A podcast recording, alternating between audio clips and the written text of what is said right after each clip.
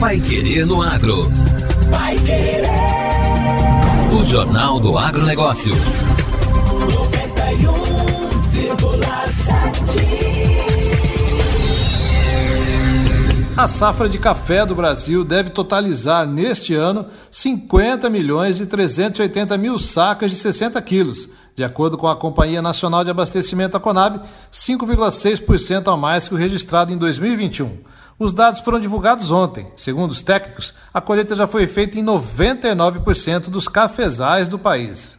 De acordo com a Conab, a Companhia Nacional de Abastecimento, o Brasil totaliza uma área de 2 milhões 240 mil hectares com plantações de café. Desse total, 1 milhão 840 mil hectares estão em produção e 402 mil hectares em formação. A produtividade média nacional é projetada em 27,4 sacas por hectare, 3,7% maior que em relação ao ano anterior. Apesar do crescimento em relação ao ano anterior, a Conab reconhece que a variação ficou abaixo do esperado para esse ano, que é de bienalidade positiva, quando a produção, tipicamente, é maior. O diretor de Informações Agropecuárias e Políticas Agrícolas, Sérgio Dizem, explica o cenário atual do café e seus impactos no mercado internacional. A gente teve um ano cheio de intercorrências climáticas, que não são poucas. Uma hora é frio, outra hora é seca, outra hora é excesso de chuva. Tudo isso resulta, de certa forma, essas perdas, elas mexem muito com as expectativas do mercado.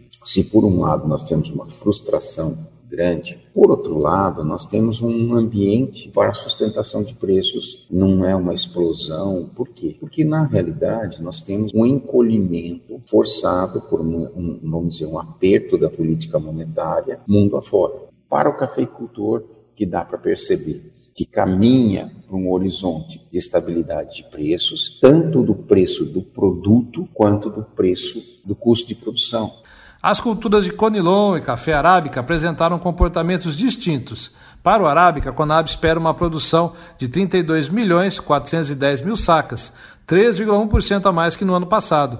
Já para o Conilon, a companhia projeta um novo recorde de produção, estimado em aproximadamente 18 milhões de sacas, um acréscimo de 10,3% em relação à safra passada, como reforça o gerente de acompanhamento de safras da Conab, Rafael Fogaça. São dois produtos que nós entendemos como distintos. O café Conilon, ele não é tão afetado pelo ciclo de bienalidade quanto o café arábica, então a gente consegue observar esse incremento ano após ano, sem grandes variações de um ano para o outro na questão de área em produção e área em formação. Nós temos aumento de produtividade, o aumento é bem pequeno, foi puxado sobretudo pelo café Conilon aqui na média, que o arábica teve queda, poucos estados ali teve aumento, e aí com uma produção maior do que no ano passado. O diretor do Departamento de Comercialização e Abastecimento do Ministério da Agricultura, Silvio Farnese, faz um balanço do atual momento do setor cafeiro do país e sua importância na lista de produtos exportados. Depois de toda essa crise climática que nós passamos, estamos vendo aí uma, uma situação de exportações muito boa. Não é o recorde dos últimos anos, mas em compensação a receita está dando um salto muito grande em virtude dos preços internacionais que estão em patamares bem elevados. Pai Querer no Agro. O Jornal do Agronegócio. China importa menos soja brasileira em agosto. As importações de soja do Brasil pela China caíram em agosto em relação a um ano atrás, segundo dados alfandegários. Os altos preços atrapalharam as compras. Já as importações de fornecedores menores, como Uruguai e Estados Unidos, aumentaram. A China, maior compradora de soja do mundo, importou 6 milhões 250 mil toneladas da oleaginosa do Brasil em agosto, ante 9 milhões e 40 mil toneladas um ano antes, mostram dados da Administração Geral de Alfândegas. As importações totais no mês passado caíram 25% em relação ao ano anterior, para 7 milhões 170 mil toneladas, o menor nível para agosto desde 2014, já que os preços globais e a fraca demanda reduziram o apetite pela oleaginosa. As chegadas do verão são tipicamente dominadas por grãos de origem brasileira, mas o mau tempo elevou os preços da oleaginosa no país em um momento em que a demanda chinesa estava fraca. A demanda por farelo de soja do setor de ração tem sido fraca depois que os suinocultores sofreram grandes perdas no início deste ano.